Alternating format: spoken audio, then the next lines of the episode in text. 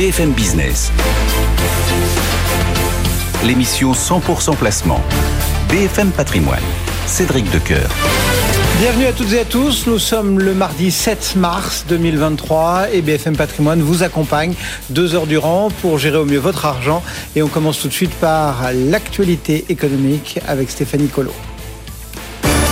BFM Business, l'info éco, Stéphanie Colo. Et à la une, c'est aujourd'hui la sixième journée de manifestation contre la réforme des retraites. Les syndicats veulent mettre la France à l'arrêt et ne ferment pas la porte à un mouvement reconductible dans plusieurs secteurs.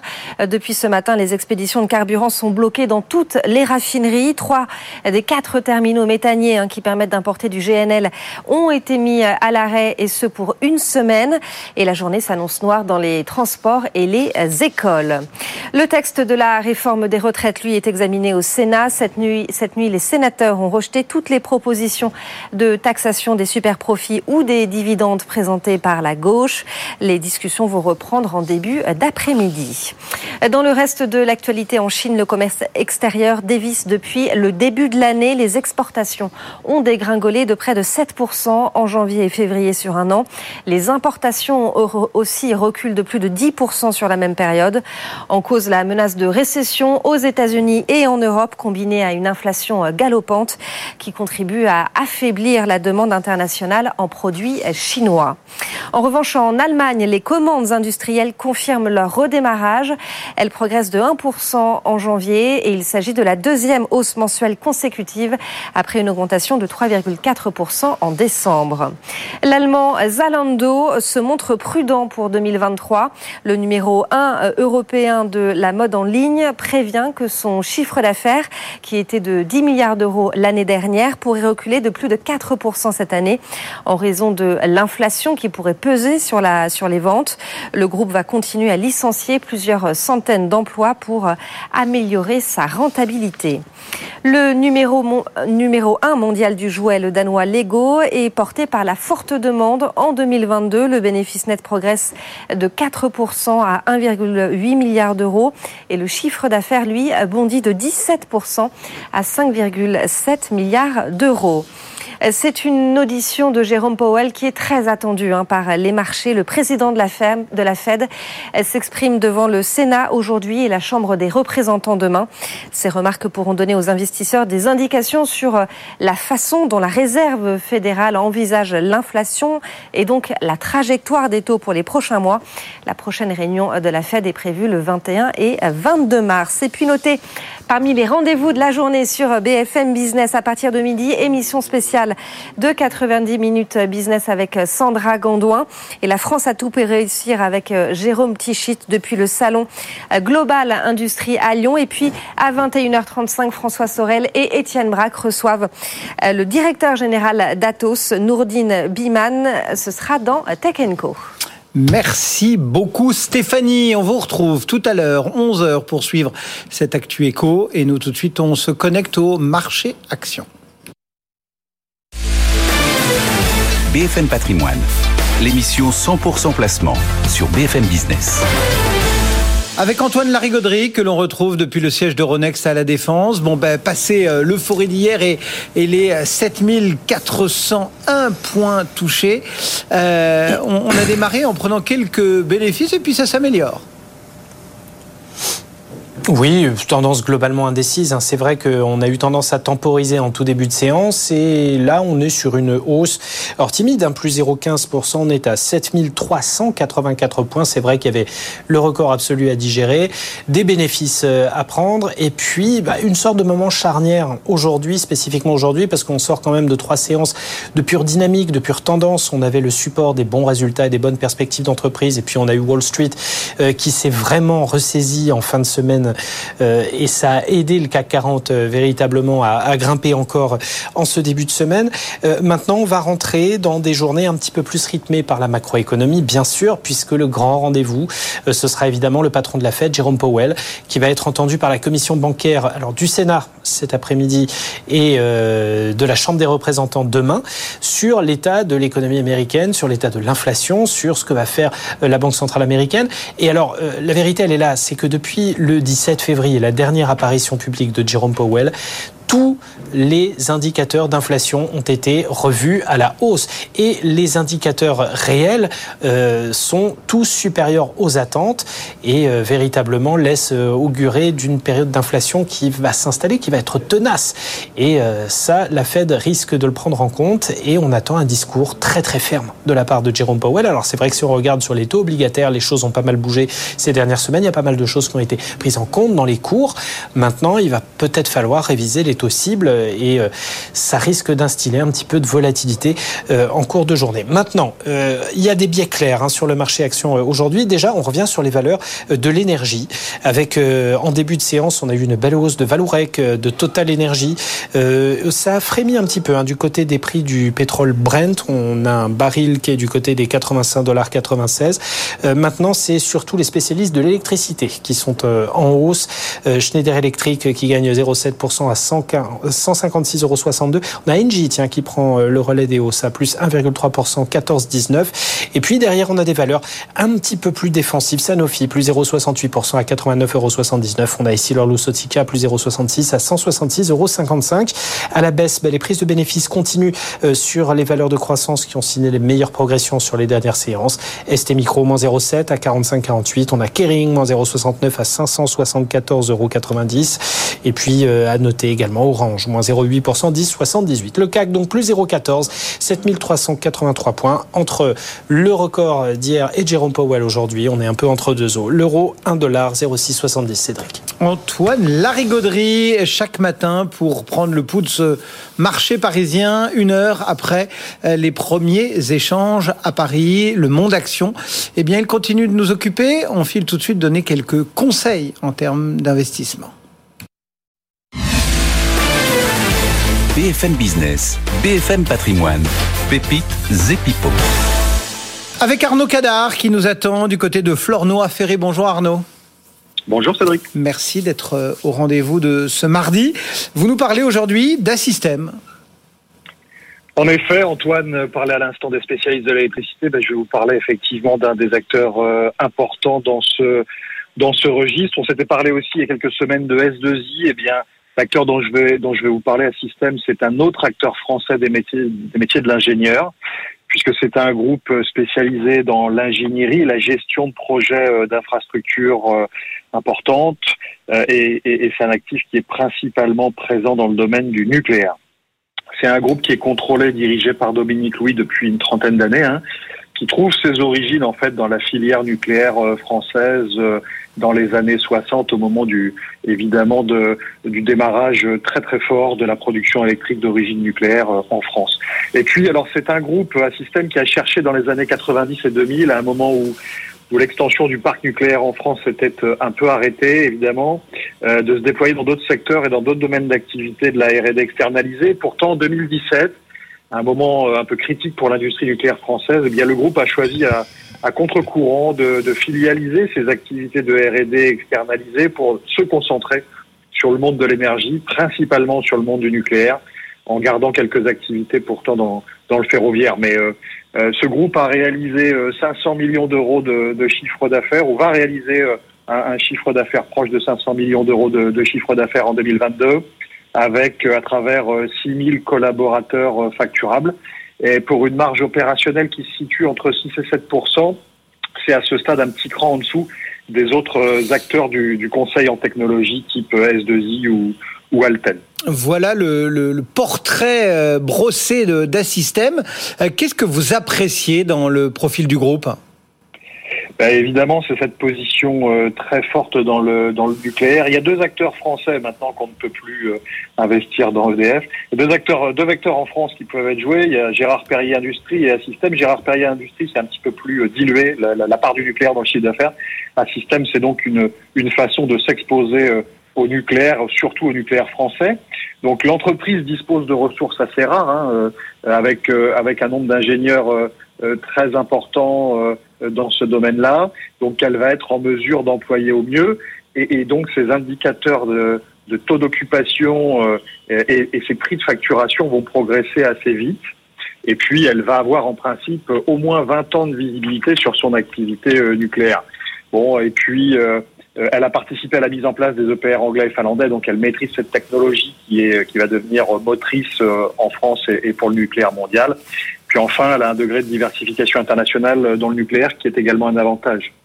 Bon, et puis d'un point de vue financier, elle va commencer euh, en 2023 et 2024 peut-être à faire un petit peu de, nettoyage. Sa participation dans Expleo va pouvoir être valorisée euh, probablement une bonne fois pour toutes à un moment de l'histoire où, où le, le, secteur de la R&D externalisé est plutôt en forme et les actifs euh, font plutôt l'objet de, de convoitises. Et puis Dominique Louis pourra peut-être à un moment chercher à valoriser son actif. Hein, il, a, il détient en gros un peu plus de 50% du, du capital de l'entreprise. Il va pouvoir à un moment euh, valoriser son actif et, euh, et, la qualité de son choix stratégique opéré il y a quelques années. Il y a quand même un point de vigilance hein, euh, dans, dans, dans, dans l'approche du cas d'investissement, c'est que dans comme d'habitude un peu dans ce métier, dans ce métier des ingénieurs, il faut faire attention à la concurrence qui va probablement revenir un peu le couteau entre les dents face à un système. Et puis, le, le, la filière nucléaire française a un peu changé aussi. Elle est plus celle qu'elle était dans les années 70. Désormais, vous avez EDF comme client euh, majeur. Euh, vous avez donc euh, un seul acheteur quasiment en monopole pour votre temps de cerveau d'ingénieur disponible. Donc, ça vous met dans une situation probablement un peu de, de pressurisation sur les sur les prix. Voilà donc les principaux points à avoir en tête quand on s'intéresse à ce dossier à système. Pour terminer, que ce rendez-vous, Arnaud, soit complet, il faut dire un mot de valorisation. Alors oui, le titre s'est déjà bien repris, hein, évidemment, avec l'annonce euh, de la relance euh, très très forte du, programme nucléaire français. Ça, c'est pas une surprise. Euh, bon, ça reste quand même relativement abordable hein, pour une entreprise qui a plutôt dans le secteur un, un positionnement très défensif, euh, qui a une certaine visibilité, qui va avoir même une accélération de sa croissance et probablement qui va pouvoir un peu purifier son modèle autour du nucléaire en cédant les actifs euh, non stratégiques dans Expleo et dans Framatome. Euh, le PE de 17 fois 2023 et un peu moins de 14 fois 2024 euh, paraît quand même relativement attractif. Eh bien voilà quelques idées à avoir en tête sur ce dossier donc nucléaire entre guillemets à système mis en lumière ce matin par Arnaud Cadard depuis Flornois Ferry. Le marché parisien reste pour le moment bien orienté plus 0,22% 7389 points. BFM Business, BFM Patrimoine, le point macro. Et c'est Irina Topasseri que l'on rejoint chez AXA Bonjour Irina.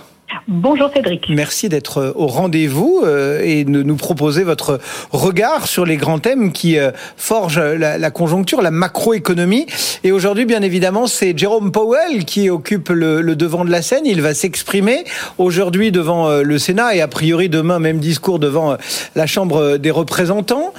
Qu'est-ce que vous allez guetter? On, voit bien que le marché va chercher dans chaque mot, dans chaque virgule, dans chaque partie de ce de cette intervention euh, le moindre indice sur la, la politique monétaire à venir de la Fed? Oui, effectivement, parce que depuis le dernier, euh, la dernière publication du rapport de l'emploi du mois de janvier, en fait, les marchés ont complètement changé de fusil d'épaule. Et là, ils envisagent, enfin, ils ont révisé à nouveau, mais beaucoup plus haut, le pic de, des fameux taux directeurs de la Réserve fédérale. Donc, en gros, les marchés vont tester en fait leur confiance dans leur actuelle prévision. Euh, alors, le gouvernement, euh, le gouverneur de la Réserve fédérale devra s'expliquer devant ces, ces, établissements publics le pourquoi euh, ils la Réserve fédérale monte les taux. Donc elle devra expliquer clairement euh, donc les tensions inflationnistes aujourd'hui à l'œuvre et puis surtout, je pense qu'il mettra toujours au cœur de son analyse la vigueur du marché du travail. Donc ça, ça va être euh, clairement détaillé. Euh, alors le le, compte, le, ton de son discours doit quand même à la limite tenir au moins la cadence avec le marché pour que pour que le marché reste convaincu en fait de ce que la Réserve fédérale ne, cesse de nous dire depuis des mois, c'est qu'elle est, décidée de lutter contre l'inflation, donc, de remonter les taux. Vous vous rappelez, euh, auparavant, le marché ne pensait pas que c'était aussi sérieux que ça. Bah, désormais, euh, c'est sérieux. La Réserve fédérale a l'intention de se faire comprendre par les marchés. Donc aujourd'hui, elle doit un peu valider ce que les marchés ont intégré depuis, euh, depuis moins d'un mois. Ça veut dire que le marché, finalement, il a, il a pris acte, il a acté euh, le choix de la, de, la, de la, réserve fédérale et il n'y a plus cette espèce de, de bras de fer entre euh, euh, le, le, scénario de marché et le scénario de la Fed. Exactement. Mais alors, il a fallu effectivement un nombre de validations à l'appui, avec des données extrêmement fortes sur le marché de l'emploi, euh, des données toujours fortes sur la consommation euh, des ménages, et puis, somme toute, effectivement, la résultante de tout cela, euh, une, une inflation en fait qui reste assez euh, assez forte et vigoureuse. Hein. Alors tout ça, euh, on va le digérer aujourd'hui et demain effectivement avec euh, ce discours, cette intervention un peu formelle euh, de Jerome Powell devant les, deux chambres du Congrès américain. Euh, et puis on, on, va aussi se, se, mettre en, en, perspective avec le grand chiffre de la semaine qui tombera vendredi, le rapport mensuel sur l'emploi américain et ce marché du travail américain, il est aussi au cœur de toutes les préoccupations et du marché et donc de la Fed. Oui, complètement. Donc les, deux, deux, deux, vecteurs d'attention maximale de la Réserve fédérale euh, concernent euh, d'abord l'emploi, donc l'évolution de l'emploi, euh, aussi bien les créations d'emplois que les emplois vacants, et j'en reviens dans un instant pour expliquer pourquoi. Et le deuxième, évidemment, l'évolution des salaires. Hein, donc les deux qui vont être présentes dans ce rapport de l'emploi. Donc rappelons-nous, le mois de janvier, ça a été un, un, un gros choc quand même pour le marché. C'est à ce moment-là que le marché s'est mis à re-estimer ses opinions sur la politique monétaire de la Réserve fédérale. Donc on a eu une création, euh, des créations de plus de 500 000 euh, emplois sur le mois, largement au-dessus des attentes. Et c'est un, c'est un niveau qui a complètement effacé tout semblant de tassement du marché du travail qu'on avait vu euh, jusqu'alors. Hein. Donc euh, bon, après, euh, c'est vrai que le mois de janvier a vu aux États-Unis une météo un peu plus clémente que d'habitude, donc on peut avoir des effets saisonniers. Mais enfin bon, même au mois de février, on regardera effectivement s'il y a eu des énormes révisions du passé. Ce n'est pas rare hein, d'ailleurs qu'on révise les, séries. mais enfin bon, on va essayer quand même de voir. Qu'est-ce qui se passe Parce qu'on voit bien qu'on entend sur le marché des coupes d'effectifs, mais celle-ci concerne notamment le secteur de la tech ou le secteur financier, qui reste somme toute relativement faible, si vous voulez, dans, dans le poids total de l'emploi américain. Par contre, les secteurs intensifs en main-d'œuvre, et là on va penser au secteur de restauration, la santé, l'éducation, et ben dans ces secteurs-là, on voit qu'on n'est pas revenu au niveau pré-Covid. Donc si vous voulez, il y a, y ces choses-là qui vont devoir se mettre euh, en place. Et puis je disais, euh, les emplois vacants, très important pour la Réserve fédérale, parce que l'abondance, la, si vous voulez, euh, des emplois vacants permet à la population, aux employés, de changer de poste et de, de révaloriser leur salaire. Donc c'est ça qui, qui impacte aussi l'évolution des salaires, où effectivement on devrait commencer à avoir une modération dans les mois à venir. Il faut savoir que euh, le marché du travail réagit avec du retard aux remontées des taux d'intérêt. Vous vous rappelez, on a la Réserve fédérale a remonté pour la première fois ses taux dans ce cycle en mars 2020. Donc nous sommes à 12 mois euh, de, depuis la première hausse. Et en général, ce, ce, ce laps de temps et de, de, la réaction du marché du travail à la tension sur les euh, taux d'intérêt est entre 15 et 18 mois. Donc la Réserve fédérale a raison de continuer de remonter les taux, mais probablement, comme elle l'a déjà fait, par des pas de plutôt 25 points de base mmh. plutôt que 50 points de base. Mais enfin bon, elle a aussi euh, intérêt à euh, s'arrêter à un moment donné et attendre justement que les effets euh, de sa politique monétaire commence à prendre corps et ceci devrait nous amener à un taux terminal pour nous estimé aujourd'hui à 5,5% et, et, et cela au mois de juin et après la pause arrivera et les marchés pourront envisager effectivement les futures baisses de taux qui arriveront probablement en 2024. Voilà ce qu'il faut avoir en tête avant ces discours de Jerome Powell et ce rapport mensuel sur l'emploi américain qui émaillera la, la, fin de semaine. Merci beaucoup Irina Topasseri depuis AXA IM. Très bonne journée euh, euh, Irina. Le CAC 40 lui bah, reste pour le moment orienté euh, dans le vert après un démarrage un petit peu plus timide. Malgré tout, la tendance reste modeste, euh, plus 0,19 à 7387 points. BFM Patrimoine l'émission 100% placement sur BFM Business. Et on accueille ce matin un représentant du Conseil supérieur du notariat en la personne de Bertrand Savouré. Bonjour. Bonjour. Merci d'être avec nous. Vous êtes premier vice-président de ce CSN euh, et on va essayer de faire le point euh, sur les régimes matrimoniaux. Euh, c'est essentiel de tout aborder. Enfin, voilà, il faut commencer par une espèce d'état des lieux quand on, on a le désir de, de s'unir, c'est ça? Oui, il faut consulter un professionnel que, comme nous sommes, comme nous sont les notaires, parce que, pardon, ça fait, ça permet de faire un point de sa situation et surtout de calibrer, c'est-à-dire de savoir si on a besoin ou pas de faire un contrat de mariage et si on choisit un contrat de mariage, quel type de régime matrimonial on choisit d'avoir pendant toute sa vie de couple marié. Donc oui, c'est euh, tout à fait essentiel de faire un point préalable. Voilà donc pour euh, le, contexte que l'on pose euh, ce matin sur, sur la table. D'abord, peut-être rappelons en, quelques mots ce qu'on appelle le régime légal. Oui, alors le régime légal, c'est celui qui s'applique aux personnes qui sont mariées sans avoir fait de contrat de mariage. C'est ce qu'on appelle le régime légal, donc qui s'applique par défaut. Ce régime légal, c'est le régime de la communauté réduite aux acquets. Alors c'est un terme un peu complexe, mais qui veut bien dire quand même ce que ça signifie, c'est-à-dire que c'est le principe, c'est que les acquets, c'est-à-dire les biens acquis par le couple marié après son mariage, sont communs. C'est-à-dire vous avez une bulle patrimoniale qui sont tous les biens acquis avec les, les revenus, les salaires professionnels, etc. C'est-à-dire toute la richesse produite par le couple après mhm. le mariage est commune. C'est-à-dire que même si l'un des deux produit beaucoup plus que l'autre, ça n'empêche que c'est commun et que c'est moitié-moitié. C'est tout partagé. Donc ça veut dire qu'on a cette bulle commune patrimoniale et à côté, bien sûr, chacun des deux membres du couple conserve son patrimoine personnel, c'est-à-dire celui qu'il avait au moment de son mariage et celui qu'il hérite de sa famille ou qui lui est donné. Ce qu'on appelle les biens propres. Ce qu'on appelle les biens propres. Et ça, ça ne fait pas partie de cette bulle de communauté. Quel est euh, du coup l'intérêt de, entre guillemets, sortir de ce régime légal et en clair de faire un contrat de mariage? Alors d'abord, il y a tous ceux qui ne, se, à qui, euh, pour lesquels ça ne convient pas de faire un régime de communauté, d'adopter le régime de la communauté. C'est-à-dire qu'on peut décider de mener sa propre vie patrimoniale et on peut décider d'avoir une vie euh, séparée patrimonialement de celle de son conjoint.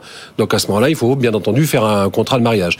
Deuxièmement, on peut euh, avoir le, retenir le principe de la communauté des biens, mais pour autant vouloir inclure dans le contrat de mariage des clauses qui sont particulièrement protectrices et notamment à l'issue du mariage, par exemple en cas de décès.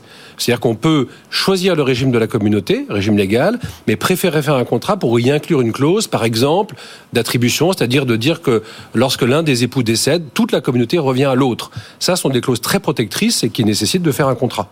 Voilà deux exemples pour lesquels, naturellement, euh, il est nécessaire de faire un contrat. Est-ce qu'il y a euh, des situations, selon vous, où euh, c'est pas une question de choix ou de sensibilité, mais où le, contrat, on va dire, s'impose, où il est indispensable? Bah, Je crois d'abord qu'il y, a la situation particulière de l'entrepreneur. Parce que l'entrepreneur, il crée une entreprise, et cette entreprise n'est pas il n'est pas nécessairement approprié qu'elle soit commune, c'est-à-dire qu'elle soit copilotée ou qu'elle soit copropriété des deux époux dans un couple.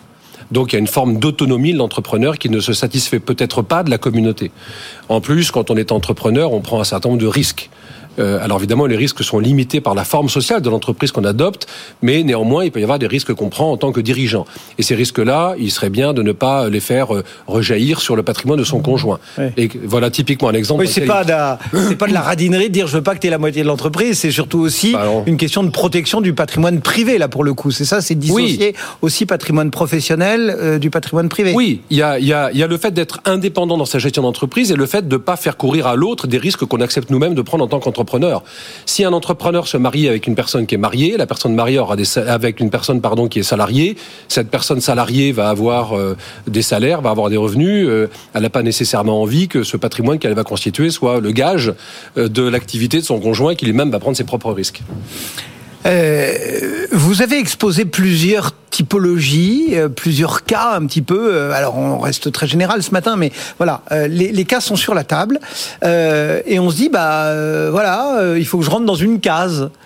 et puis c'est définitif? C'est-à-dire qu'on peut très bien décider de se marier sous le régime légal parce qu'on n'avait pas du tout envie d'être entrepreneur. Et puis la vie est ce qu'elle est. Et puis d'un seul coup, on a envie de créer une boîte. On s'aperçoit qu'on va prendre, comme vous l'avez dit, quelques risques, y compris sur notre patrimoine privé. Et donc on se dit, tiens, bah, ce serait peut-être pas mal d'être protégé. On peut du coup changer, euh, aménager son contrat? Comment ça se passe? Alors oui, on peut changer. Et c'est, je dirais même, euh, et, et, vous avez raison de le présenter comme ça, parce que la vie d'un couple est longue. Il peut se passer énormément de choses. Et les choix qu'on fait au début sont pas nécessairement euh, pertinents après. Et donc la loi a pris en considération ces changements importants qui arrivent dans la vie d'un couple, et il est possible maintenant de changer. Alors c'est important d'avoir en tête que pendant très longtemps, on ne pouvait pas changer de régime matrimonial, c'est-à-dire qu'on était marié, on avait le même régime jusqu'à la fin de sa vie. Ensuite, on a eu un tempérament, c'est-à-dire qu'on a pu modifier, mais avec une autorisation du tribunal, autorisation judiciaire. C'était contrôlé. Et puis maintenant, ça n'est plus contrôlé par le tribunal. Donc on peut très facilement, au cours de sa vie de couple marié, modifier son régime matrimonial, soit pour le changer complètement, soit pour l'amender y ajouter une clause de protection ou y ajouter une bulle de communauté alors qu'on était en séparation. Donc ça change d'ailleurs complètement la donne en termes de conseils que nous on peut délivrer à un jeune couple. On lui dit maintenant, vous allez adopter un régime et vous le ferez évoluer. Donc n'ayez pas d'inquiétude sur le fait que ce régime soit bon pendant toute votre vie de couple. Vous le ferez évoluer et nous vous hmm. aiderons à le faire évoluer avec des amendements. Il n'y a aucune euh, limite. Euh, on peut le faire sans demander l'avis de personne. On peut. Euh, enfin, j'imagine ça a quand même aussi peut-être un coût parce que alors, euh, vous, vous n'aimez pas, euh, et on va le redire, qu'on dise les frais de notaire quand on parle d'immobilier, euh, puisque en fait, il y en a qu'une très faible part qui vous revient, mais et c'est le cas dans, dans, un certain nombre d'autres actes, mais ça n'empêche qu'il y a des frais quand on, fait appel à vos services. Alors d'abord oui, il y a des frais, ça c'est certain, et les frais sont extrêmement variables selon la configuration, donc on peut pas généraliser en disant combien ça peut coûter. C'est vrai que par exemple, quand vous partez d'un régime de séparation et que vous mettez en commun, c'est moins coûteux, ne serait-ce que fiscalement, que lorsque vous partez d'une communauté pour ensuite séparer. D'accord Donc en général, on conseille pour des gens qui souhaitent une évolution, partir d'une séparation de biens pour ensuite progressivement, une fois que le couple se stabilise, une fois que l'activité professionnelle se stabilise, de plus en plus on met en commun. Ça, ce sens-là de l'histoire, ce sens-là de l'histoire du couple moins cher. est moins coûteuse. Premièrement. Euh, deuxièmement, euh, il y a des contrôles. En fait, le contrôle indirect, c'est celui des enfants. C'est-à-dire que la modification... Ah oui, parce que les choses changent aussi pour eux. Ben évidemment, parce qu'ils n'héritent pas de la même façon. Eh oui. Donc, Donc ils doivent donner leur accord? Alors ils ne doivent pas donner leur accord, mais euh, le notaire qui fait une modification d'un régime matrimonial doit notifier aux enfants le fait que les parents aient décidé de modifier leur régime matrimonial. à ce moment-là, de deux choses l'une. Soit les enfants ne s'opposent pas pendant un délai de trois mois, et à ce moment-là, le changement est définitif, soit les enfants s'opposent. Auquel cas, le dossier doit être transmis au tribunal qui, lui, appréciera si le changement considéré ne nuit ou ne nuit pas. Pardon, et, et dans le cas d'enfants mineurs? Alors quand les enfants sont mineurs, il n'y a évidemment pas de notification et c'est le notaire qui est responsable de vérifier que le changement n'est pas contraire à l'intérêt des enfants.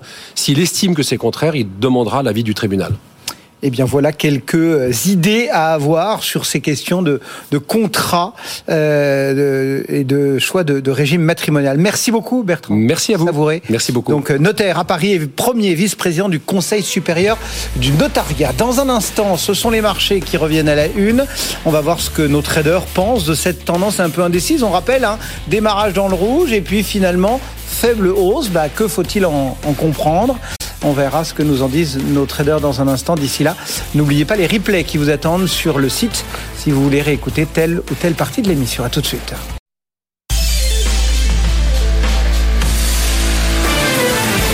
BFM Business. L'émission 100% placement. BFM Patrimoine. Cédric Decoeur. Chaque matin, deux traders sont derrière leurs écrans pour lire graphiquement la séance du jour afin que vous bénéficiez aussi, comme la plupart des professionnels de marché, de cette petite note technique. Et ce matin, Jean-Louis Cussac nous attend chez Perceval Finance Conseil et Romain Daubry est au téléphone depuis Bourse Direct. Bonjour messieurs et merci d'être euh, au rendez-vous. Euh, Romain, commençons euh, avec vous. Comment voyez-vous les choses de cette séance qui suit celle des, des 7004 et qui précède euh, l'allocution, le discours, l'intervention de, Jérôme Powell devant euh, le Sénat aujourd'hui, la Chambre de représentants demain Bonjour Cédric, bonjour à tous. Euh, il y a quand même un marché toujours fort depuis plusieurs semaines, plusieurs mois maintenant, qui a tenté de, consolider, enfin qui a consolidé de façon solide depuis la mi-février pour les indices européens et depuis début février pour les indices américains. Et donc là, on est en train d'essayer de sortir par le haut de la zone de consolidation. À la zone large, on peut dire que c'est 7191, 7386, 390, et on est en train d'essayer de s'installer doucement au-dessus. Euh, ce qu'on ce qu'on constate, c'est que les, les, indices américains ont rebondi puissamment depuis euh, jeudi dernier sous forme de contre-pied au cours de la séance de jeudi et puis de, de hausse marquée euh, vendredi. Et donc, ils ont entraîné un peu et permis de réactiver la dynamique et invalider la consolidation qui était en train de se mettre en place à, à Paris. Alors, là, du, du, côté des marchés dérivés sur le futur CAC 40, ce qu'on constate, c'est que depuis la nouvelle échéance, depuis qu'on est arrivé sur le mois de mars sur les marchés dérivés, c'est-à-dire depuis le 17 février, la position ouverte, le nombre de contrats futurs est venu en, soutien. Il a étayé la hausse qu'on connaît euh, et donc les, les, les, mains, euh, enfin, le nombre de contrats a augmenté, ce qui, qui confirme du soutien acheteur. Alors depuis 24-48 heures, c'est un peu plus mou. Sur l'Eurostox, on a vu une hausse étayé et soutenu avec de l'intérêt vendredi. Hier, c'était un peu moins le cas. C'est un peu logique euh, en amont des, deux discours que vous évoquiez de, Jerome Powell. Euh, donc peut-être un petit peu de, prise de bénéfice et un peu moins de soutien. Reste qu'au global, la main est revenue aux acheteurs clairement et qu'on tente de déborder ces niveaux-là avec des portefeuilles qui restent couverts. Alors certes moins couverts qu'ils ne l'étaient il y a quelques semaines, mais ça reste toujours assez prudent et on remarque que dès qu'il y a un petit retracement sur le marché, les opérateurs se couvrent un peu plus puis la volatilité reste tendue, elle est entre 16 et 17 toujours. À Paris, c'est quand même toujours euh, un signe de, de, de prudence. Euh, donc, ce qu'on surveille, c'est le débordement de 7386, 7390 pour aller chercher des extensions euh, les plus proches situées à 7410 pourquoi pas 7432 et puis 7447 qui est un, un niveau important. On peut même envisager des, des, des mouvements jusqu'à 7488 points. Pourquoi pas, pas plus par la suite. Pour l'instant, c'est ce qu'on va viser. En revanche, si on revient sous 7386, c'est la zone 362-386 qui est à surveiller. Là, on pourrait avoir une consolidation en dessous de ça un peu plus marquée pour aller chercher la médiane du range 7191, 7386, qui est située entre 7292 et 7309. On voit que toujours ce mécanisme de repli payé pour l'instant, il n'y a pas, pas d'invalidation à ce, à ce schéma-là à, court terme. On va voir comment ça se déroule pour dans les heures à venir, notamment avec les chiffres mensuels de l'emploi aux États-Unis cette semaine. Bien sûr. Et puis euh, la séquence des, des, des banques centrales euh, les 16 mars et 22 mars prochains euh, pour, les, deux, les deux banques centrales européennes et la Fed, bien sûr. Voilà quelques euh, seuils et euh, niveaux opérés du côté de, de, Bourse Direct par Romain Daubry. Jean-Louis Cussac, comment voyez-vous les choses se dessiner? C'est vrai que la, la, pression est importante avec ce, ce rendez-vous estampillé réserve fédérale. Oui, et puis après les chiffres de l'emploi, mais c'est toujours euh, des anticipations euh, très optimistes qu'on observe à chaque fois. Euh, les marchés, marchés achètent. Alors comme vous l'avez dit, Cédric, on est parti à la baisse à l'ouverture et ensuite on a gagné 0,65% en ligne droite. c'est c'est comme ça et, partout. Hein, tout a monté en même temps, c'est très très arbitré. On voyait d'ailleurs beaucoup d'arbitrage à l'ouverture, beaucoup de régularité sur les actions, absolument rien de remarquable. Tout était très très algorithmé. Euh, et euh, comme hier, on a acheté dans la zone 7300, allez 65 agressivement jusqu'à 55 et potentiellement jusqu'à 35. Mais euh, ce matin, on a, on, a, on a fait juste la, la, première étape, on va dire, et puis c'est parti à la hausse. Bon, c'est toujours mieux que rien, mais l'idée, c'est toujours d'acheter parce qu'il n'y a aucune indication de faiblesse. On a eu des accalmies, enfin une accalmie sur les taux souverains. Ça a permis au marché hier de, de prendre un peu à amender le relais, puis après ça s'est tendu. Du coup, on est reparti à la baisse. On est très sensible à l'évolution des, des taux ce matin encore, mais globalement, on a un effet cliqué. Euh, et, et, du coup, euh, l'effet cliqué, c'est quoi? C'est que les taux sont toujours plus hauts et les marchés restent hauts et même progressent. Donc, euh, quand les taux progressent, on arrive à se tenir. Et puis, dès que ça, ça, ça y a une accalmie, eh bien, les marchés actions repartent aussi de l'avant. Et voilà, on a un euro-dollar à 1,0660 à peu près qui, qui stabilise euh, rien de rien de remarquable sur l'euro-dollar. On va certainement avoir un impact, hein, bien sûr, sur celui-ci. Euh, peu de volume, 400 millions. 400 millions d'échangés à ce heure-là, c'est quand même assez faible. On a une volatilité implicite à 14,5, donc elle, est stable.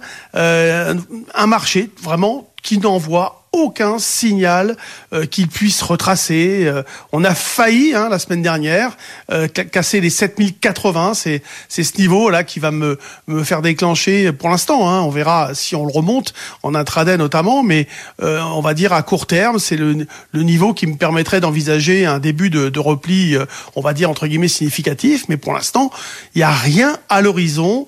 Beaucoup de régularité encore une fois sur les actions, des petits ramassages par-ci par-là. On va chercher des valeurs pas toujours le haut du panier, c'est toujours un peu dangereux, mais les grosses valeurs restent bien ramassées. LVMH euh, était à moins indice à l'ouverture, puis derrière ils ont payé dans les paniers avec les arbitrages. Vous voyez, c'est très très euh, positif entre guillemets, c'est-à-dire qu'il n'y a aucune vulnérabilité dans ce marché tant qu'on aura ces, ces phénomènes de de, de, de, gestion de volatilité implicite à, à 14,5, 15, c'est élevé. C'est vraiment, on est dans le dans, dans la méfiance malgré tout, euh, et on est plus solide aujourd'hui à 7003 qu'on l'était à 6100 en 2019.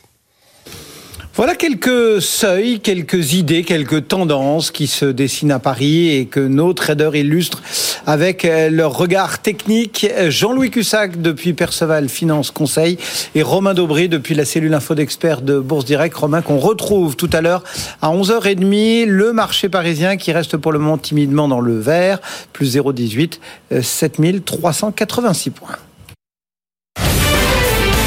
BFM Business, BFM Patrimoine, la polémique. Nicolas Dose, bonjour. Bonjour. Il y a le panier anti-inflation et on a désormais, ou on va avoir le trimestre anti-inflation. C'est Bruno Le Maire qui nous crée ce concept. De quoi s'agit-il? C'est tel panier, maintenant c'est le trimestre. C'est la liste des produits à bas prix qui vont pendant trois mois bénéficier d'un petit, d'un petit geste de la part des euh, grandes centrales de distribution, enfin des grands groupes de distribution. Vous avez vu, chacun a sorti son panier. Euh, vous avez euh, Carrefour qui nous a sorti les 200 produits à moins de 2 euros pendant trois mois, 470 produits chez Intermarché. Euh, Système U, 150 produits à prix mini. Donc voilà, en fait, c'est très concrètement ce qu'on appelle le trimestre anti-inflation. C'est une pastille, un logo tricolore où il y a marqué trimestre anti-inflation, qui va flécher les produits que chaque enseigne a décidé de mettre dans son propre panier, puisqu'il n'y a plus maintenant de panier imposé euh, d'en haut par Bercy. L'idée a été évidemment, comme on l'avait dit depuis longtemps, complètement écartée. Donc c'est un logo, quoi. Ouais. Donc l'annonce du jour, c'est juste un logo. Bah oui, c'est un logo et derrière, chacun, chaque distributeur fait absolument ce qu'il veut. C'est-à-dire que hum, euh, bah, euh, chacun met les produits qu'il veut, les prix qu'il veut aussi.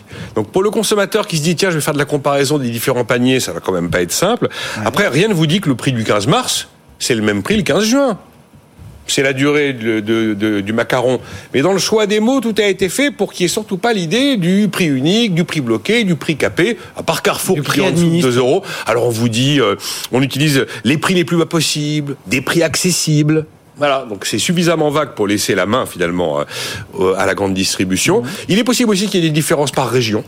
Un produit euh, panier euh, Systémus sera peut-être pas au même prix en fonction des, différentes régions, et alors qu'on va le trouver a priori dans, dans chaque région, mais les prix pourront euh, varier. Bon, après il faut pas se leurrer. Quand vous faites une, une, une des, un panier promo, l'idée c'est quand même que les gens viennent se promènent dans votre magasin et au fil des, euh, des, désirs peuvent se retrouver avec des produits autres, hors panier, qui du coup, eux, seront peut-être euh, tout simplement plus chers pour essayer de se rattraper.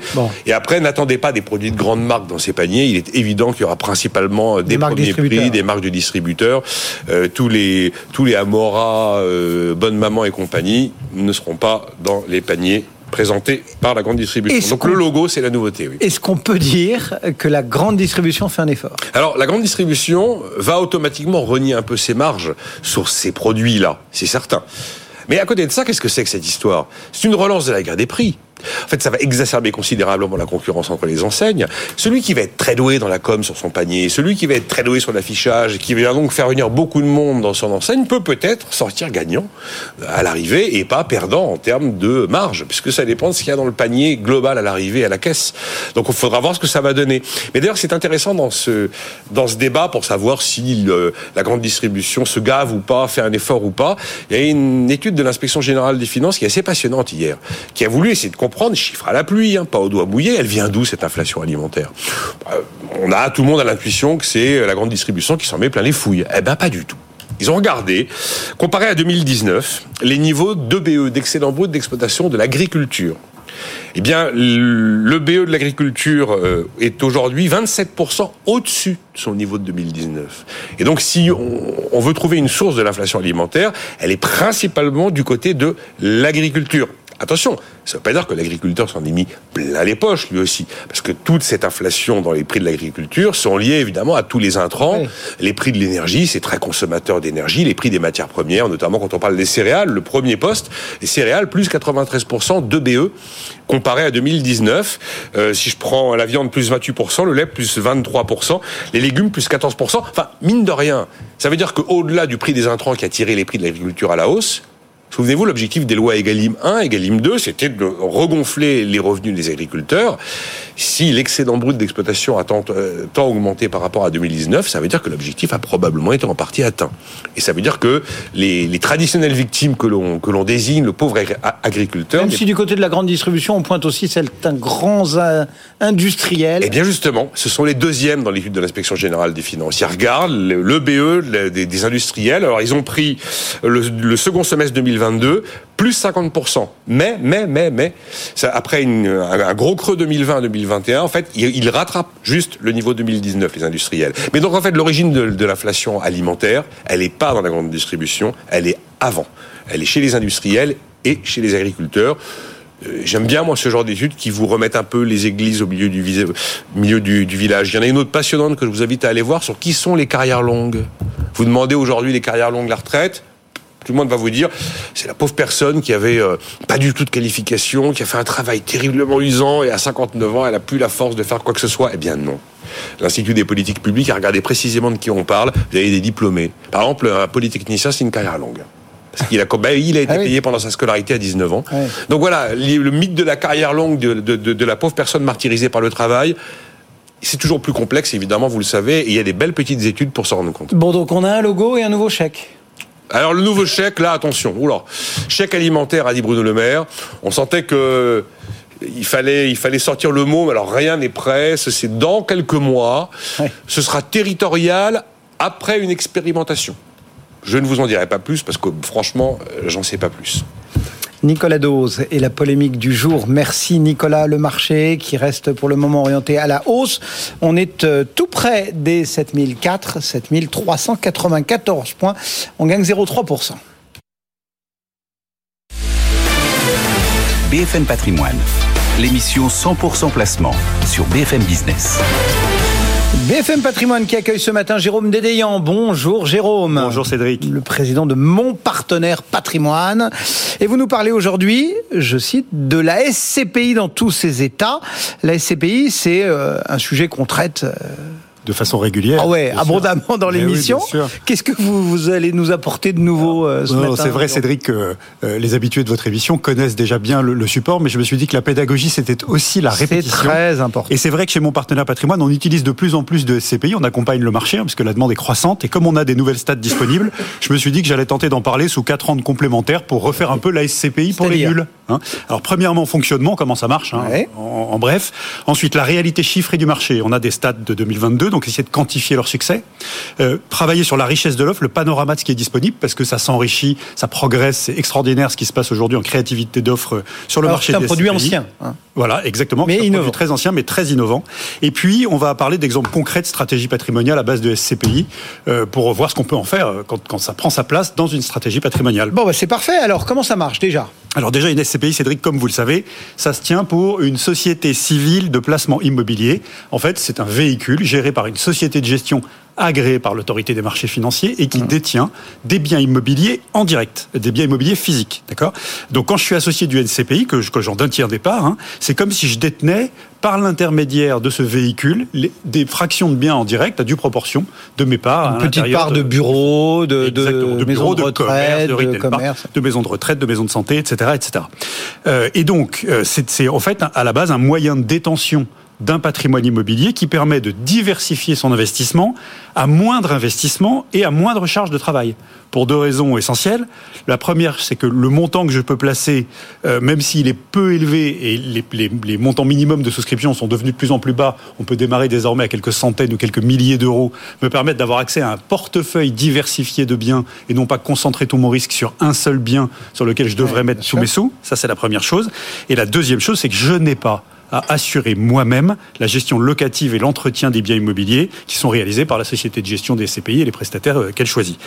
Et puis, évidemment, j'espère du rendement, hein, j'espère de la valorisation de mon investissement qui vient à la fois des revenus que me verse la SCPI, qui sont évidemment ce qu'elle reverse une fois qu'elle a payé ses charges à partir des loyers qu'elle encaisse pour les biens immobiliers qu'elle détient, les produits de sa trésorerie, et puis parfois la distribution des plus-values qu'elle réalise quand elle cède un des immeubles qu'elle avait en portefeuille. Bon, donc là, voilà, quelques caractéristiques de mode de, fonctionnement, mais il y a des contreparties, j'imagine, notamment en termes de, de liquidité, comme on dit euh, dans Oui, le jargon. Cédric. Évidemment, en standard, hein, la liquidité de mes parts de SCPI n'est pas assurée. Quand je vais vouloir m'en débarrasser, les céder avec ou sans plus-value, il va bien falloir que je trouve un acheteur en face de mes parts. Et ça, c'est euh, évidemment, même si tous les, les prestataires essayent d'organiser hein, Un marché secondaire. un marché secondaire, etc., il faut quand même que l'offre rencontre une demande. Et donc, je peux me retrouver scotché avec mes parts de SCPI. C'est donc un investissement peu liquide. Il faut accepter euh, que c'est un investissement de long terme.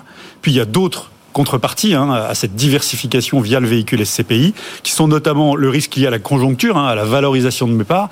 Exemple des SCPI de bureau, hein, en cas de retournement économique, ben, il y a beaucoup de vacances, donc évidemment, ça fait baisser les loyers, ça fait baisser la valorisation des biens. Le risque de taux d'intérêt, hein, vous savez, quand les taux d'intérêt montent, généralement l'immobilier sûr. part à la cave, et donc évidemment, euh, c'est sensible. Et puis le deuxième, euh, la deuxième ou le troisième contrepartie, un liquidité euh, risque de, de, de, de lié à la conjoncture et au taux d'intérêt. Il y a évidemment un sujet de frais puisqu'il y a très souvent, pas dans toutes, mais des frais d'entrée assez élevés euh, euh, qu'on me prend, notamment pour que je ne pénalise pas les porteurs de parts actuels de la SCPI quand je rentre avec les, les, les frais de transaction Bien des sûr. nouveaux immeubles qu'on Mhm. va acheter avec l'argent frais que j'ai mis dedans, et puis les frais de fonctionnement de la SCPI qui viennent obérer euh, mon rendement euh, par rapport au rendement brut généré par les loyers. Donc ça veut dire que c'est un placement de long terme où il faut Alors, euh, le temps d'absorber long tout ça. terme, Il faut accepter ces contreparties-là pour pouvoir investir en immobilier, mais ça n'empêche qu'il y a bien les avantages qu'on vient d'évoquer, hein, c'est-à-dire l'avantage de diversification, même pour quelques centaines ou milliers d'euros, et l'avantage de ne pas avoir la purge de gérer soi-même les immeubles que l'on détient. Jérôme, on le disait en commençant, on en parle beaucoup. Euh, ça a un grand succès. Qu'est-ce que ça représente aujourd'hui Alors, on a les stats de 2022, elles sont quand même impressionnantes. hein. C'est des stats qui sont celles de l'ASPIM, l'Association française des sociétés de placement immobilier, et de le l'IEIF, pardon, l'Institut de l'épargne immobilière et financière.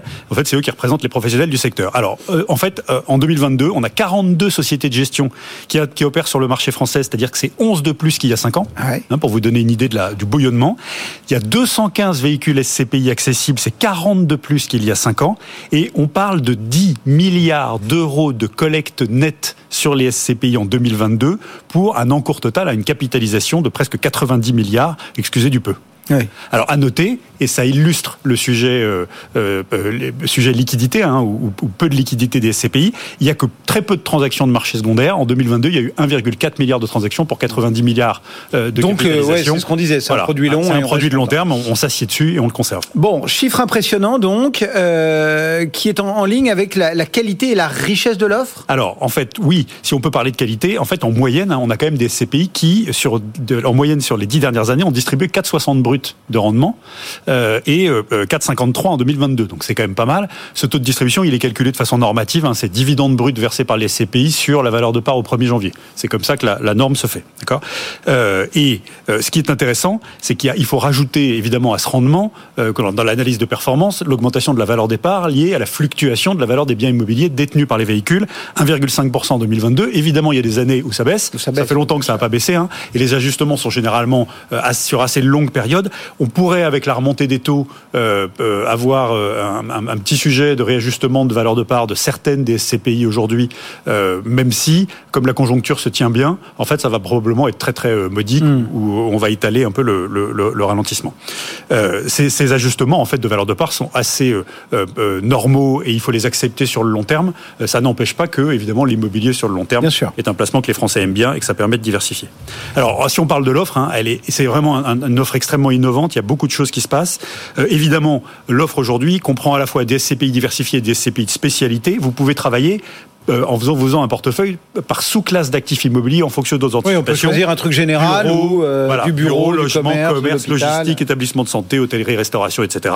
Et puis il y a des SCPI qui sont de plus en plus à très forte connotation responsable, notamment sur évidemment l'empreinte environnementale et la gestion euh, euh, de, de ESR, de, de ISR de, leur- de leurs immeubles qu'elles détiennent, euh, euh, et puis sur les, les thématiques sur lesquelles elles travaillent, de réinsertion, de bien-être, etc. Euh, cette richesse de l'offre mérite quand même un peu de discernement. hein. Il y a des prestataires euh, qui sont excellents et puis d'autres qui évidemment sont un peu moins bons, un peu moins transparents dans leur reporting, etc. Nous, on a nos chouchoutes. hein. Vous savez que l'équipe de Tout sur mes finances, euh, groupe d'appartenance de mon partenaire patrimoine, dé- décerne régulièrement des prix. Euh, et donc nous, on aime bien un certain nombre de boîtes de gestion qui sont régulièrement privées par nos équipes, Novaxia, Norma Capital, Estiam, Alderan, Altixia, Sofidi. Il y a vraiment une offre très très euh, euh, remarquable et, et on peut vraiment se faire un portefeuille de CPI tout à fait remarquable. Si je devais citer quelques fonds qu'on aime bien et qui illustrent l'innovation, on pourrait parler de Faire Invest de Norma Capital, qui est labellisé ISR et qui travaille notamment en priorité dans les secteurs de la santé, de l'éducation, du bien-être et de l'environnement, donc avec un vrai prisme ISR euh, affirmé. On peut citer Altixia Cadence 12, qu'on aime bien pour sa diversification. C'est à la fois bureau, commerce, retail park, et puis son ambition européenne. On peut parler de Sophie Di Morand, qui est déjà présente en Europe, hein, en Belgique, en Allemagne, aux Pays-Bas, au Royaume-Uni. Et puis une dernière que je voudrais citer, qui est Novaxia Neo, qui elle aussi est labellisée ISR et qui est aussi labellisée Finansol, qui a un angle très très intéressant et assez novateur de recyclage de biens immobiliers professionnels en logement ou en nouvelles utilisations. Donc on parle de réinvestissement euh, de l'urbanisation euh, et elle est déjà présente non seulement en France mais aussi aux Pays-Bas, en Allemagne et en Espagne. Donc c'est aussi un moyen d'aller à l'étranger pour euh, diversifier son risque. Juste pour terminer très rapidement, parce qu'on est un peu pris par le temps, pour ne rien vous cacher, euh, on peut bâtir une stratégie patrimoniale sur de la SCPI Absolument. Alors, on va évidemment travailler sur des clients qui ne sont pas déjà lestés en immobilier. Hein. Euh, par ailleurs, il faut faire attention à la diversification de son patrimoine par rapport aux actifs financiers. Ensuite, ce qui est intéressant, c'est que ça va très bien pour des gens qui veulent avoir accès à un portefeuille de biens diversifiés et pas avoir les soucis de gestion d'un patrimoine immobilier en direct, on l'a dit. Elles permettent, et c'est souvent ce qu'on fait chez mon partenaire patrimoine, de se faire un plan d'investissement immobilier régulier parce qu'il y a désormais possibilité de faire ça avec quelques centaines d'euros par mois ou par trimestre euh, pour commencer à le patrimoine. Et puis, on a le droit de pas être crétin et de détenir ces SCPI via un véhicule intelligent, par exemple un contrat d'assurance vie. Souvent, ça permet d'avoir la liquidité de ces parts garanties par l'assureur, donc ça aide. Ou évidemment, un plan d'épargne retraite si on est soumis à l'IFI, puisque vous le savez, ça vient d'être confirmé par une réponse ministérielle. Euh, on a, euh, on, pendant la phase d'épargne d'un PER, les biens immobiliers qu'on détient, sauf cas d'utilisation du cas de déblocage résidence principale, ne sont pas soumis à l'IFI, donc un moyen de détention de l'immobilier ah horrifie. Enfin, et de façon concrète, il y a trois stratégies très utiles à base de SCPI qu'on peut faire. Un, achat de SCPI à crédit. Il y a beaucoup de situations de clients qui peuvent emprunter moins cher que le rendement régulier de la SCPI, donc c'est à effet de levier construction d'un patrimoine immobilier. Puis deux autres stratégies assez simples. J'ai un portefeuille de SCPI, j'ai des enfants euh, qui doivent financer leurs études supérieures. Je leur fais une donation d'usufruit temporaire. Ils vont percevoir les revenus. J'échappe à l'IFI. Je baisse mon imposition parce que j'ai plus les revenus. Eux, ils payent très peu d'impôts et ils ont les revenus pour financer leurs études. Stratégie 1, assez élémentaire, hein. donation euh, d'usufruit temporaire de ces SCPI à ses enfants pour financer leurs études.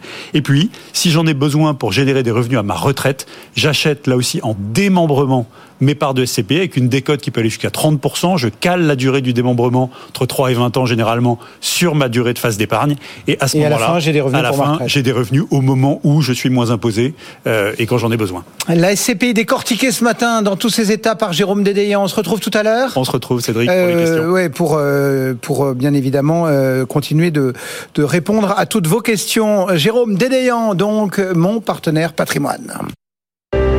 Votre rendez-vous avec les conseillers HSBC, experts de vos projets. Plus d'informations sur hsbc.fr. Votre rendez-vous avec Prime Alliance, expert SCPI et épargne immobilière pour les particuliers et professionnels du patrimoine. Le marché parisien qui euh, reste euh, bah, assez hésitant, hein. plus 0,03%, 7387 points, euh, on grignote 0,2% donc en ce moment. On, hésite donc un petit peu sur la conduite à tenir. Il faut dire qu'on attend du côté des investisseurs les propos de Jérôme Powell tout à l'heure. Du côté des devises, le Rodol est à 1,0659. BFM Patrimoine l'émission 100% placement sur BFM Business. Aurélie Alamijon est avec nous. Bonjour Aurélie. Bonjour Pour l'ingénierie patrimoniale de Natixis Wealth Management, on poursuit nos discussions autour de l'assurance vie. Euh, avant de, on, bon, on va rentrer euh, dans tous les, détails, notamment de, de la transmission par euh, par décès. Mais avant euh, tout, est-ce que vous pouvez nous, nous rappeler un petit peu comment ça marche, notamment fiscalement? Alors c'est assez simple. Hein. En fait, il va falloir pour une personne qui souscrira un contrat d'assurance vie aujourd'hui, qui fera donc un versement maintenant, il faut distinguer l'âge de la personne assurée au moment du versement des primes. Si elle a moins de 70 ans, à ce moment-là, les capitaux d'essai à la sortie, lors du dénouement euh, du contrat, seront soumis à une fiscalité spécifique de l'assurance vie, qui va consister en l'application d'une taxation au taux de 20 puis 31,25% après un abattement euh, pour chaque bénéficiaire de 152 500 euros. Ça, c'est la fiscalité dite de l'article 990i du Code général des impôts. En revanche, si la personne a moins de 70 ans au moment du versement des primes, on est dans un autre régime, celui des droits de succession, euh, où on va taxer... Plus de 70 ans. Plus de 70 ans. Excusez-moi, j'ai dit moins de 70 ans. Pardon, plus de 70 ans. Autant pour moi. Euh, on va être dans un régime donc de droits de succession qui va consister à fiscaliser euh, les seules primes, à l'exclusion du capital, au tarif des droits de succession selon le lien de parenté entre la personne assurée et le bénéficiaire, après un abattement de 30 500 euros que les bénéficiaires vont devoir se répartir. Voilà. Donc ça, c'est si je souscris aujourd'hui, Exactement. en 2023. Voilà. Mais qu'est-ce qui se passe si on a d'anciens contrats euh, qu'on alimente Oui. aujourd'hui? Enfin d'ailleurs, est-ce que c'est une bonne idée? Alors vous avez raison, euh, c'est une bonne question. Enfin, en tout cas, il faut se poser la question parce que quand on dispose de liquidités que l'on envisage de placer en assurance vie, il faut se demander s'il est plus opportun de souscrire un nouveau contrat ou s'il est préférable d'alimenter un contrat par un versement complémentaire, Contrat déjà un contrat existant, ouais. Et là, en la matière, on va ajouter un second paramètre euh, en plus de l'âge. On va regarder la date à laquelle cet ancien contrat a été souscrit. Si cet ancien contrat a été souscrit après le 20 novembre 1991, eh bien, euh, si je fais un versement aujourd'hui, donc en 2023, rien ne change par rapport à la fiscalité que je viens de vous décrire. Donc, euh, on va regarder moins de 70 ans, plus de 70 ans. Donc, comme rien ne change de ce point de vue-là, mieux vaut peut-être euh, ouvrir un nouveau contrat, Mhm. parce que euh, en fait, il n'y a pas que la fiscalité qui va compter. hein. Il y a aussi toutes les caractéristiques de l'enveloppe. Un nouveau contrat sera sans doute beaucoup plus souple qu'un ancien contrat, qu'un vieux contrat. Les frais seront sans doute pas les mêmes. On ne placera sans doute pas les mêmes actifs à l'intérieur d'un nouveau contrat qu'à l'intérieur Hmm. d'un ancien contrat. Donc il y a tout ça aussi à considérer. En revanche, si le contrat préexistant a été souscrit avant le 20 novembre 1991, on va regarder l'âge de la personne assurée à ce moment-là. Euh, euh, Aujourd'hui, au moment où on va faire ce versement complémentaire, si la personne a moins de 70 ans, Idem, on va appliquer les règles que je viens de vous décrire. Donc là, de nouveau, il n'y a pas d'intérêt spécifique a priori sous ce strict angle-là de souscrire, euh, de d'abonder pardon un, un ancien Un contrat. ancien contrat. Euh, en revanche, euh, si la personne a plus de 70 ans, là, il y a une différence. C'est-à-dire que là, on n'appliquera pas le régime des droits de succession sur les seules primes versées. On appliquera la fiscalité du prélèvement de 20 ou 31,25% après un abattement de 152 500 euros. Donc ça veut dire qu'on a intérêt dans ce cas-là à le souscrire. Alors, pas nécessairement en Ah. fait. Hein. Euh, si effectivement on recourt à un nouveau contrat et qu'on sort en régime de droit de succession, euh, le régime des droits de succession n'est pas forcément un sort à fuir en fait. Euh, hein, on rappelle, hein, seules les primes sont fiscalisées dans ce régime-là, l'exclusion du capital. Donc en fait, il y a une sorte de pari à prendre en fonction bah, de son espérance de vie, Eh oui. de la rentabilité escomptée aussi des actifs, du- du gain à la sortie, et puis un pari sur la stabilité des règles fiscales. Quand on parle de ces anciens contrats, il y a des fenêtres d'exonération ou finalement il y a toujours taxation? Alors, vous avez raison. Il y a des dispositifs où il y a pas, il y a des fenêtres où il n'y aura pas de taxation. Et ça, euh, on va rajouter encore un paramètre supplémentaire. Il va falloir que les primes aient été versées avant le 13 octobre 1998. Oh là là. Voilà, donc les choses se compliquent un peu. Euh, en fait, il va falloir aussi conjuguer ça avec la date d'ouverture euh, du contrat. Concrètement, euh, si euh, votre contrat d'assurance vie a été souscrit avant le 20 novembre 1991, eh bien, et que des primes ont été versées avant le 13 octobre 1998, que la personne ait eu au moment du versement des dites primes plus ou moins de 70 ans, les capitaux d'essai qui correspondront à ces primes-là ne seront pas fiscalisés.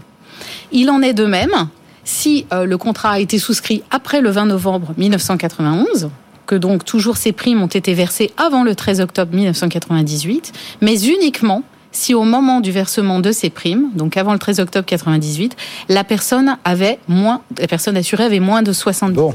Donc il faut regarder. Donc Quand on ça vous veut- dit que c'est intéressant de re- recourir à un conseil, hein voilà, c'est c'est compliqué parce que du coup, euh, la personne qui aurait eu plus de 70 ans euh, avant le 13 octobre 98, au moment où elle a versé les primes, elle ne bénéficiera, enfin les capitaux d'essai ne bénéficieront pas d'une exonération. On aura une taxation des primes parce qu'on sera en régime de droit de succession. Bon, on s'est quand même dit pas mal de choses là-dessus. Euh, Est-ce que ça veut dire que euh, à ce moment-là, si la personne avait déjà plus de 70 ans, il n'y aurait pas d'exonération? Oui, exactement. Ouais, C'est ce que, ce que je vous disais. Donc dans ce cas-là, on sera en régime de droit de succession. Bon, donc très clairement, quand on veut décortiquer un régime fiscal d'un contrat d'assurance vie euh, lors de décès, il faut prendre en compte tous ces paramètres. Et c'est là où on a besoin de vous. Voilà, il faut, il faut vraiment On va pas faire de tout pub, ça. mais- il faut, merci. Il faut décortiquer tout ça. Euh, donc, en résumé, on prend en compte la date d'ouverture du contrat, avant ou après le 20 novembre 91, la date de versement des primes, avant ou après le 13 octobre 1998, l'âge de la personne assurée au moment du versement des primes, et si on envisage un versement aujourd'hui, bah, son âge. Ouais, c'est ça. En fait, ça, ça vaut que tout ce qu'on se dit là, ça vaut pour ce qu'on va verser, ce qui, est, ce qui a déjà été versé. Alors, on ne peut pas effectivement euh, On peut pas revenir dessus. Mais quand on a fait ce panorama en fait de la fiscalité, ben, on se rend compte qu'on a finalement trois univers. On a l'univers de ce qui sera exonéré, on a l'univers de, des capitaux d'essai qui vont être fiscalisés à la fiscalité euh, spécifique de l'assurance vie du prélèvement de 20, 31, 25% après l'abattement de 152 500 euros, et on a les régimes des droits de succession pour la taxation des primes. Et ce Mhm. qui est effectivement important de voir, c'est que quand on a réalisé ce panorama et cette synthèse sur l'ensemble des contrats que l'on peut détenir, eh bien, euh, on peut mieux piloter ces clauses bénéficiaires. Et par exemple, euh, désigner pour bénéficiaires euh, des personnes sur euh, des contrats, par exemple, qui ne seraient euh, pas fiscalisés. On privilégiera sans doute la désignation des personnes qui ne sont pas soumises, euh, qui ne sont pas soumises, qui ne bénéficient pas d'une exonération en matière de fiscalité assurance vie. Et c'est aussi très important s'agissant des rachats, parce que euh, mieux vaut éviter en fait de toucher quand euh, quand on effectue un rachat à des contrats qui pourraient sortir en exonération Évidemment. en cas de décès. Voilà. L'assurance vie décortiquée chirurgicalement ce matin par Aurélie Alamijan pour Natixis Wealth Management. Merci beaucoup d'être passé nous voir. Dans un instant, avec un peu de retard et on s'en excuse, un détour euh, sur les marchés et ensuite on ouvre regard croisé. À tout de suite. BFM Patrimoine, l'émission 100% placement sur BFM Business.